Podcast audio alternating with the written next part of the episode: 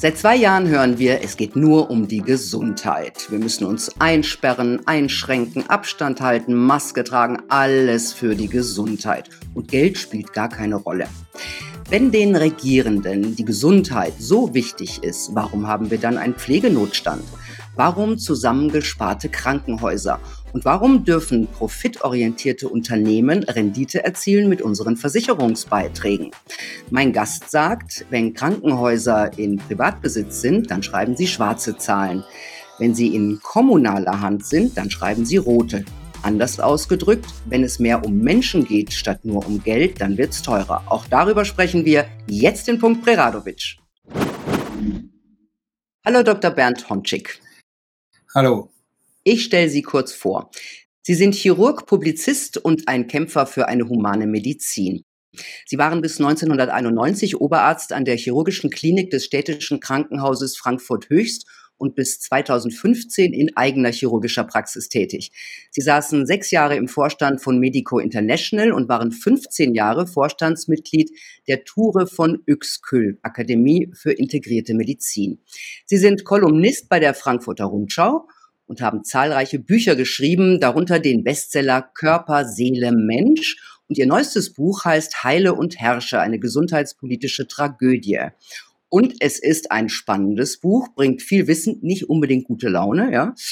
Und eines der großen Themen in Ihrem Buch ist die Privatisierung des Gesundheitswesens, der Medizin und vor allem auch der Krankenhäuser. Mhm. Inzwischen ist Deutschland weltweit das Land mit den meisten Krankenbetten in, im Besitz privater Gesundheitskonzerne. Und Sie sagen, wenn Krankenhäuser im Privatbesitz sind, schreiben Sie schwarze Zahlen. Wenn sie in kommunaler Hand sind, schreiben Sie rote. Wie erklärt sich diese Diskrepanz? Diese Diskrepanz ist eigentlich ganz leicht zu erklären privat geführte Krankenhäuser, wenn, sobald sie das gekauft haben, gehen sie bestimmte Schritte vor. Sie kündigen den Tarifvertrag, machen mit den Angestellten einen Notlagentarifvertrag. Sie streichen alle Stellen, die zu streichen gehen.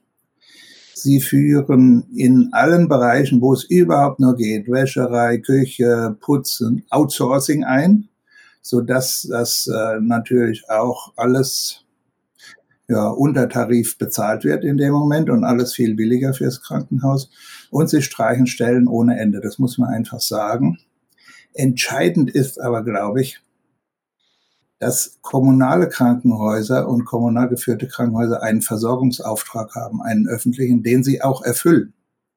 Privat geführte Kliniken schauen sich genau an, in, in den ab einzelnen Abteilungen, in welchen Abteilungen werden schwarze Zahlen geschrieben, in welchen Abteilungen werden rote Zahlen geschrieben. Die Abteilungen, die rote Zahlen schreiben, kommen schwerst unter Druck. Und wenn es ganz schlimm läuft, werden die geschlossen. Es ist egal, ob die Bevölkerung diese Abteilung braucht oder nicht. Also das beste Beispiel oder die beiden besten Beispiele deutschlandweit sind die Kinderkliniken. Eine nach der anderen geht kaputt. Sie sind unterfinanziert. Sie schreiben rote Zahlen und das dulden private Krankenhausträger nicht. Und es sind die Kreissäle. Es gibt inzwischen Regionen in Norddeutschland, auf dem Land und so, da müssen die Frauen 100 Kilometer fahren, um in den nächsten Kreissaal zu kommen. Also ich war noch nicht schwanger, aber ich stelle mir das recht dramatisch vor, wenn ich merke, dass die Geburt beginnt und jetzt muss ich 100 Kilometer fahren. Da gibt's dann auch schon so Zeitungsberichte, aber nur vereinzelt, dass Kinder im Straßengraben oder auf der Tankstelle auf die Welt kommen. Wir sind in Deutschland hier, nicht irgendwo in einem unterentwickelten armen Land. Also die äh, Situation ist wirklich dramatisch. Es gibt eigentlich auch überhaupt keinen Grund, ein Krankenhaus an einen privaten Klinikkonzern zu verkaufen. Das ist äh, eine politische Entscheidung, die ich für grundfalsch halte. Ja, also so als normaler Bürger kann man die eigentlich auch nur für grundfalsch halten. Ja, und die Konzerne machen ja richtig Gewinn. Die machen zehn Prozent Rendite, habe ich bei Ihnen gelesen, mit unseren versicherten Beiträgen, ja. Und kriegen dann noch einiges geschenkt. Sie schreiben, in Offenbach wurde eine Klinik für einen Euro an einen Privatkonzern verkauft, aber die Schulden blieben bei der eh schon hochverschuldeten mhm. Stadt Offenbach. Ja? Ähm, und die Aktionäre freuen sich. Wieso kuschen Kommunen und Länder so vor den privaten Investoren? Ja, da, tut mir leid, aber da muss man mal ins Detail gehen, auch wenn ich okay. Sie vielleicht langweile. In Deutschland mhm. gibt es ein System der Krankenhausfinanzierung, das nennt sich duale Krankenhausfinanzierung. Dual zwei Säulen. Die eine Säule ist äh, die Bausubstanz, die Instandhaltung, ich nenne das die Hardware, das Krankenhaus, so wie es da steht, dafür sind die Länder zuständig. Die andere Säule ist, ich nenne das jetzt mal äh, der Einfachheit halber die Software, das ist äh, das sind Schwestern, Pfleger, Ärzte, die Personalkosten und auch die Kosten für das Material, was man braucht, um die Medizin auszuüben. Die Länder haben jetzt in den vergangenen 15 Jahren ihre gesetzliche Verpflichtung für, den Instand, für die Instandhaltung und die Investitionen im Krankenhausbereich aufzukommen einfach nicht wahrgenommen.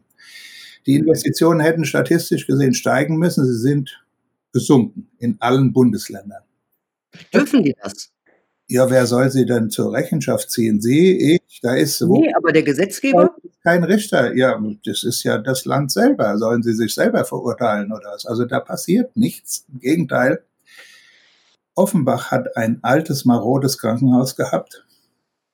Und also aus unerfindlichen Gründen, die sind wirklich wahnsinnig gewesen, wohl äh, hat die Stadt Offenbach beschlossen, also das geht so nicht weiter, wir bauen jetzt ein Krankenhaus. Die Stadt, eigentlich Aufgabe des Landes. Die Stadt Offenbach hat ein wunderschönes Krankenhaus gebaut, groß, neu, modern, perfekt und war so verschuldet, dass sie keinen Kredit mehr bekommen haben. Sie konnten ihre Kredite nicht mehr bedienen. Da blieb ihnen nichts anderes übrig, als das Ganze zu verkaufen. Und da kam dann ein Klinikkonzern und hat gesagt, okay, wir kaufen euch das ab, aber die Schulden, die müsst ihr behalten. Also ich meine, für ein Euro. Ist ja verrückt. Ein irrer Deal. Sie, also Hessen ist sowieso, also man kann sich nur an den Kopf greifen, was in Hessen passiert. Sie haben sicherlich davon gehört, dass eine Universitätsklinik in Hessen also Marburg-Gießen, ne? Marburg-Gießen an ein, ein, ein an die Rhön-Kliniken verkauft worden ist. Also ein, ein, also sowas Absurdes hat es überhaupt noch nie vorher gegeben. Die ganze Sache ist auch unterm Strich bis heute komplett gescheitert. Der einzige gute Effekt ist, dass kein anderer seitdem auf die Idee gekommen ist, eine Uniklinik privatisieren zu wollen, weil äh, das ist so abschreckend, das Beispiel, was in Marburg-Gießen passiert. Erzählen Sie mal. Ja, es ist genauso, wie ich gesagt habe. Es gibt große, es gibt Personalmangel, es gibt große Schwierigkeiten in der Kinderklinik. Äh, die äh, Betreiber haben das, was sie, die Verpflichtungen, die sie eingegangen sind beim Kauf, zum Beispiel den Betrieb eines Partikelzentrums zu einer modernen Krebstherapie, haben sie einfach nicht gemacht. Und jetzt sollen sie wieder einen, ich weiß es nicht genau auswendig, dreistelligen Millionenbetrag bekommen, von wegen schwarze Zahlen im privaten Bereich. Die Unikliniken Marburg-Gießen kriegen ununterbrochen Millionen Euro an Zuschüssen und so könnte ich auch schwarze Zahlen schreiben und Sie auch. Das ist kein Problem. Also das Ganze ist viel Lug und Trug und Propaganda. Und eigentlich hatte ich erwartet, dass äh, wenn drei grüne Minister in Hessen für die Uniklinik Marburg-Gießen zuständig sind, dass sie versuchen werden, dass dieses Rad der Geschichte wieder zurückzudrehen. Es wäre auch ohne weiteres gegangen. Es gab Fristen für den Rückkauf und so, aber sie machen es einfach nicht. Also es ist zum Verzweifeln. Ja, in den letzten Jahren bis heute werden ja dauernd noch immer jedes Jahr unheimlich viele Krankenhausbetten abgebaut. Was hat denn das eigentlich für Auswirkungen? Dahinter steckt ein Konzept, dass man die Versorgung die mit Krankenhausmedizin, mit Krankenhausbetten, mit großen Zentralkliniken organisieren will und die kleinen Krankenhäuser alle schließen. Das ist äh, angeblich baut das auf auf Qualitätsgedanken, Qualitätsuntersuchungen. Also in kleinen Krankenhäusern werden bestimmte Dinge so selten gemacht, dass die Qualität nicht stimmt. Man führt Mindestmengen ein und, und, und. Ich habe heute einen, ich wollte es mir hier herlegen, eine Nachricht gesehen im ärztlichen Nachrichtendienst, dass in Schleswig-Holstein die Gesundheitsministerin, nein, in Niedersachsen, endlich einen, eine vernünftige Idee hat, die ich schon ganz lang propagiere, dass man sich das ganze Land anschaut und dass man dann kleine, mittlere und große Krankenhäuser unterscheidet. Und kleine muss es überall geben, mittlere in Städten und große nur in Großstädten. Und dann gibt es noch große Zentralkrankenhäuser, die alles können, so wie eine Uniklinik. Da genügt eine oder zwei pro Bundesland. Und das wollen die jetzt dort endlich durchziehen, weil diese ganze Krankenhausschließerei, das ist das Problem, geschieht ja nicht mit Gedanken oder mit Konzept, sondern die geschieht nur aus ökonomischen Gründen. Wo rote Zahlen geschrieben werden, weg. Wo schwarze Zahlen geschrieben werden, okay, die können bleiben. Aber ein Konzept ist das nicht. Das ist kein, kein Konzept der Versorgung eines Bundeslandes oder einer Region. Wenn man aber so ein Konzept hätte, dann habe ich auch nichts dagegen, Krankenhäuser zu schließen, die man dann nicht mehr braucht. Wenn mhm. es durchdacht ist, ja, wenn es zum Beispiel nicht mehr 100 Kilometer sind bis zum nächsten Kreissaal, sondern wieder nur noch 15. Dann mhm. ist alles in Ordnung, ja. Dann kann man auch, wenn da zwei sind, kann man eins schließen. Warum nicht? Ja, ja, das, das beruht auf einer Bertelsmann Stiftung, wenn ich mich recht ja, erinnere. Ja. Diese Krankenhausschließungen, die sind ja auch in Krankenhäusern ähm, involviert, soweit ich weiß. Mm, und es wurden ja auch äh, in den letzten Jahren mehr als 50.000 Pflegestellen gestrichen. Und jetzt heißt es, wir haben Pflegenotstand. Sehen Sie ernsthafte Versuche, diesen Notstand zu beenden oder zu in den Griff zu kriegen? Also Politischer Art. Streichung von Stellen, das ist vorbei. Und der Pflegenotstand jetzt, der hat andere Gründe. Es ist eine große Zahl von Schwestern und Pfleger einfach aus ihrem Beruf rausgegangen weil sie es nicht mehr ertragen haben, unter einer solchen Arbeitshetze und unter einem solchen ökonomischen Diktat ihren Beruf ausüben zu müssen. Also ich weiß immer nicht, ich kann es zum Beispiel vielleicht so erklären und für Schwestern und also gilt das auch für Schwestern und Pfleger. Ich als Arzt mache bestimmte Handlungen im Krankenhaus, zum Beispiel eine OP. Dafür kriegt das Krankenhaus eine bestimmte Summe Geld. Was die Schwestern und Pfleger machen, dafür kriegt das Krankenhaus nichts. Ob die jetzt viel machen oder wenig, das schlägt sich nicht in der Vergütung nieder. Das heißt, diese Art Stellen werden gestrichen, wo es überhaupt nur geht. Wenn die Bezahlung für Schwestern und Pfleger vernünftig wäre, was sie nicht ist, sie ist peinlich gering.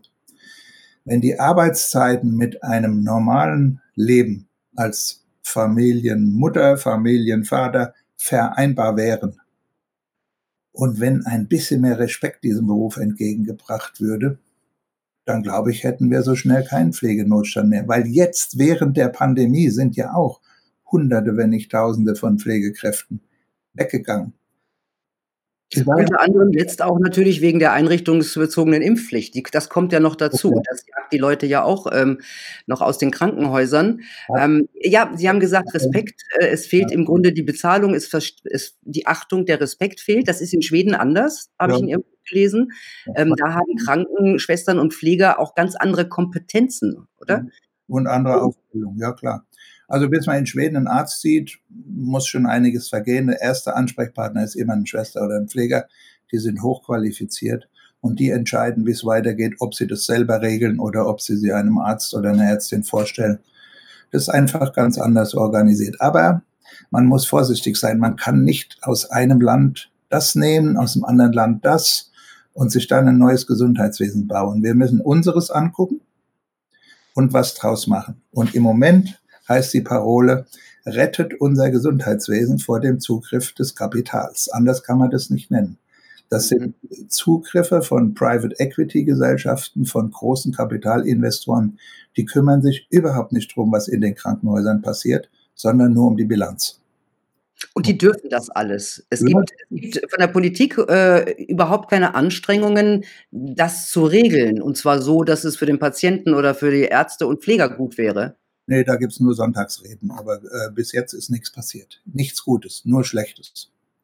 Mhm. Kein bisschen. Ja, ich meine, es geht ja auch immer weiter. Jetzt habe ich auch bei Ihnen gelesen, das wusste ich noch gar nicht so in diesem ähm, in, in, in dieser Maße, dass auch Arztpraxen immer mehr privatisiert werden. Heißt das jetzt, dass der, auch der Hausarzt wird von Gesundheitskonzernen verdrängt? Ja, ganz sicher. Wenn es so weitergeht, wird es bald keinen mehr geben. Kann man ganz klar prognostizieren. Also es äh, ist vor Jahren ein neues Gesetz gekommen, dass man medizinische Versorgungszentren gründen kann. Dabei hat man überhaupt nicht beachtet, dass man sich auch hier aus dem Kuchen wieder die Sahnestücke rausschneiden kann, so dass es jetzt zu der absurden Situation kommt, als Ergebnis, ich sage jetzt mal nicht alle Schritte dahin, dass ein kanadischer Pensionsfonds von Lehrerinnen und Lehrern, ein kanadischer, in Deutschland 160 Augenarztpraxen betreibt. Das ist deren Besitz. Diese 160 Augenarztpraxen sind in den letzten zehn Jahren viermal verkauft worden en bloc von einer Private Equity Gesellschaft zur anderen. Das ist so irre. Das hat alles mit, also unter diesen Bedingungen kann man keine Medizin mehr machen. Unter diesen Bedingungen wird man nur noch gezwungen und gehalten, dem Eigentümer ja, Geld zu verschaffen. Das ist das Ziel. Es geht überhaupt nicht mehr um Gesundheit und Krankheit. Und es ist eine Katastrophe für die Leute, die in dem Bereich arbeiten. Die werden praktisch enthauptet. Die kriegen den Boden unter den Füßen weggezogen.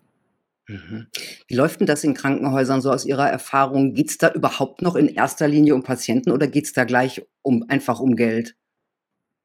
Also in Krankenhäusern arbeiten ja Schwestern und Pfleger und Ärztinnen und Ärzte und denen geht es alle um den Patienten oder die Patientin. Sie versuchen das Beste zu geben und wenn der ökonomische Druck aber zunimmt, dann hören viele einfach auch auf, diese Arbeit zu machen. Also die, die Berichte aus Krankenhäusern sind nicht sehr schön. Die meisten Patienten schon, als ich meine Praxis noch hatte, kommen aus dem Krankenhaus und sagen, sie haben nie einen Arzt gesehen. Das ist ein Hammer, ne? Haben nie einen Arzt gesehen. Weder auf der Aufnahme noch während äh, ihres Aufenthalts. Irgendwann sind sie in OP abgeholt worden. Da hatten sie dann mit dem Arzt zu tun, aber waren in Vollnarkose. Dann kamen sie wieder auf Station. Schwesternmangel, Schwestern irrsinnig gehetzt bei der Arbeit, Pfleger irrsinnig gehetzt. Das ist weit verbreitet und nimmt leider zu. Aber ist gleichzeitig auch meine Hoffnung, weil ich sehe, dass äh, Schwestern und Pfleger das nicht mehr mitmachen, dass sie sich wehren, dass sie sich organisieren, dass sie Demonstrationen machen in diesen Tagen auch gegen all diese Zustände. Das freut mich unheimlich. Mhm. Es werden ja auch immer mehr kostenlose Behandlungen, also für Versicherte abgeschafft. Man muss immer mehr zuzahlen. Und das heißt ja immer, wir haben eine Kostenexplosion, ähm, auch wegen der alter, älter werdenden Gesellschaft. Stimmt das so? Das ist beides falsch. Also erstens mal gibt es keine Kostenexplosion. Man muss jetzt mal die Pandemie weglassen, weil das eine ganz eigene, eigene Kostenrechnung ja. wird. Ähm, in Deutschland sind 10 bis 12 Prozent des Bruttosozialprodukts Gesundheitswesen kosten. Immer schon. War vor 20 Jahren so, vor 10 Jahren ist zurzeit auch so. Ich lasse jetzt, wie gesagt, die Pandemie weg, weil die die ganzen Kostenrechnungen vollkommen über den Haufen geschmissen hat. 10 bis 12 Prozent immer schon. Da gibt es überhaupt keine Explosion. Das mit den Alten ist ein unglaubliches Märchen, weil äh, ich versuche es jetzt auch ganz abzukürzen. Jeder von uns, der auf diesem Planeten sich bewegt, verursacht 80 Prozent der Kosten im Gesundheitswesen im letzten Jahr seines Lebens. Wenn Sie also, nehmen wir mal an, mit 50 sterben, haben Sie wahrscheinlich mit 49 begonnen, diese 80 Prozent der Gesundheitskosten in Anspruch zu nehmen, was Ihnen auch zusteht. Wenn Sie mit 90 sterben, dann haben Sie mit 89 begonnen oder vielleicht mit 88 diese Kosten in Anspruch zu nehmen. Das heißt, wenn die Menschen älter werden, verursachen sie im Gesundheitswesen keine zusätzlichen Kosten. Ich glaube schon, dass man die Rentenversicherung neu machen muss, die Pflegeversicherung auch, aber nicht das Gesundheitswesen. Das ist ein Märchen, um es kaputt zu schießen, um, um Panik zu äh, schüren. Aber es gibt kein Problem. Also ich erinnere mich immer mehr, alte Leute saßen in meinem Wartezimmer. Also die sind äh, in Dolomiten beim Wandern umgeknickt. Mit 80, mit 85. Das ist normal inzwischen. Jetzt ist es mit E-Bikes. Ja, oder sind mit dem Fahrrad gestürzt oder, oder, oder. Also ich will das Alter nicht beschönigen, aber die äh, Gesundheit, also es wird wahrscheinlich auch, das Spektrum der Krankheiten wird sich verändern. Es werden wahrscheinlich mehr künstliche Gelenke nötig sein, wenn die Menschen immer älter werden. Das kann, also jetzt mal aus meiner chirurgischen Sicht. Mehr künstliche Hüftgelenke, vielleicht auch mehr Kniegelenke, aber zusätzliche immense Kosten durch die zunehmenden, also durch die zunehmende Lebenserwartung, das ist ein Märchen. Das ist witzig. Wir haben ja jetzt viel über äh, private Krankenhäuser gesprochen und ähm, die wollen Gewinn machen. Deswegen sparen die die Krankenhäuser bis an den Rand. Ähm, aber warum ist das bei kommunalen Krankenhäusern so? Wahrscheinlich, es fing ja an mit der Einführung der Fallpauschale, ja. ja. Früher waren es Tagessätze, da gab es für Patienten Tagessätze und dann wurde es auf Diagnostik umgestellt und dann kriegt man pro, also für, für das eine mehr und für das andere weniger. Ja? ja Ist ja. das schuld daran, dass im Grunde auch die kommunalen Krankenhäuser inzwischen mehr aufs Geld schauen als auf Patienten? Also ich meine jetzt die Verwaltung natürlich. Die kommunalen Krankenhäuser sind genauso gezwungen, aufs Geld zu schauen, wie Sie das nennen, wie die privat geführten Krankenhäuser. Aber jetzt ist ja die Frage, wie kommen die Krankenhäuser an ihr Geld? Sie haben ja schon erwähnt, früher war es ein sogenannter Tagessatz. Wozu hat es geführt? Unser Chef hat gesagt, freitags wird niemand entlassen, nur montags. Sodass übers Wochenende die Stationen auch voll liegen. Denn für jeden Tag Liegezeit gab es Geld. Und da kann man schon das Prinzip sehen, sobald man etwas mit Geld verknüpft, expandiert es.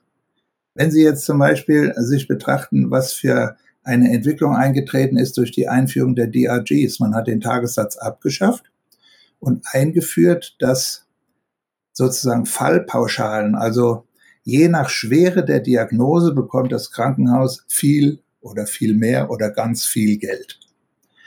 Und das hat dazu geführt, dass die Diagnose, also ein Ur, eine urärztliche Tätigkeit, eine Diagnose zu stellen, sozusagen das Zentrum der ärztlichen Tätigkeit, komplett korrumpiert worden ist, dass alle, also äh, wie soll ich sagen, ganz vereinfacht gesagt, also wenn Ihnen einmal schwindlig war auf Station, dann haben Sie einen Verdacht auf Schlaganfall.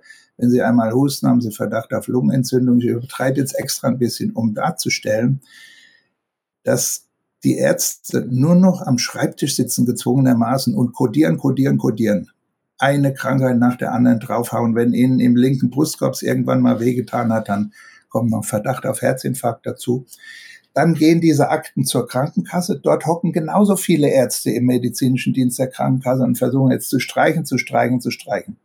Das heißt, in dieser Auseinandersetzung wird eine so große Zahl von ärztlicher Kompetenz äh, verschleudert, indem sie sich, also das ist ein einziger Kampf um Zahlen, um Kodierungen. Und die Medizin wird korrumpiert, weil ich gehalten werde, als Arzt eine möglichst schwere Diagnose aufzuführen, um möglichst viel Geld zu kriegen. Ja, was ist denn die Diagnose dann noch wert? Gar nichts. Und das ist ein großer Schaden für die Medizin.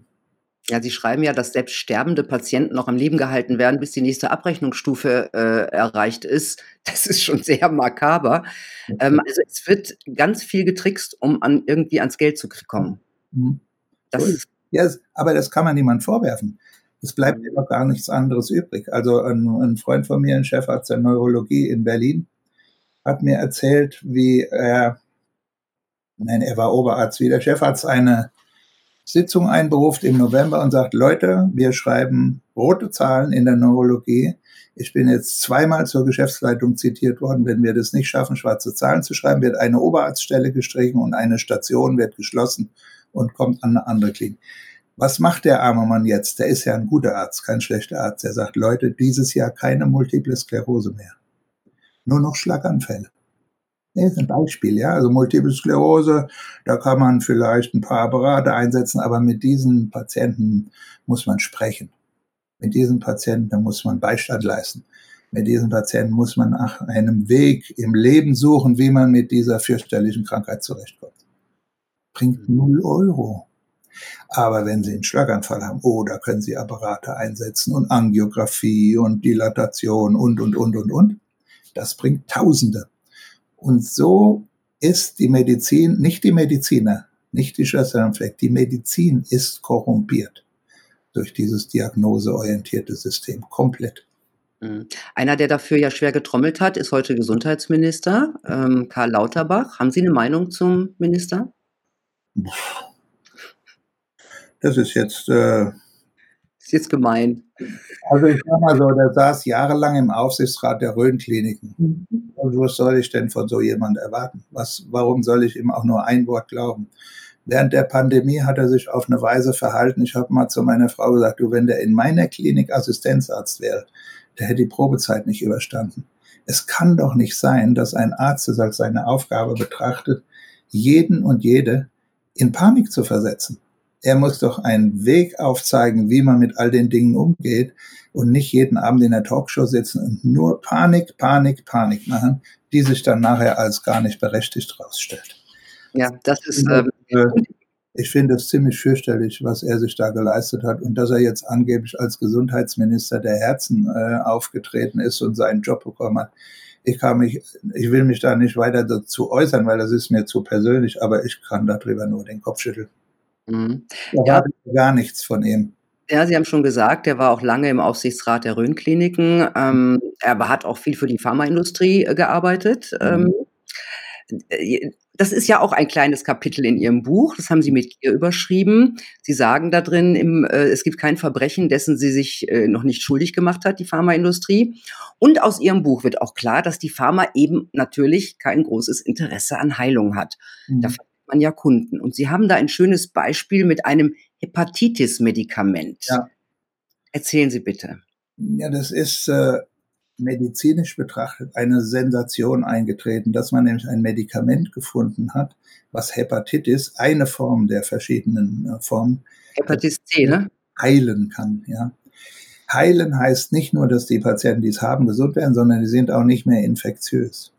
Und dieser Pharmakonzern hat eine Studie in Auftrag gegeben bei einer Beratungsfirma. Das sind übrigens die übelsten Leute im Gesundheitswesen. Sobald eine Beratungsfirma auftaucht, muss man eigentlich schreiend davonlaufen.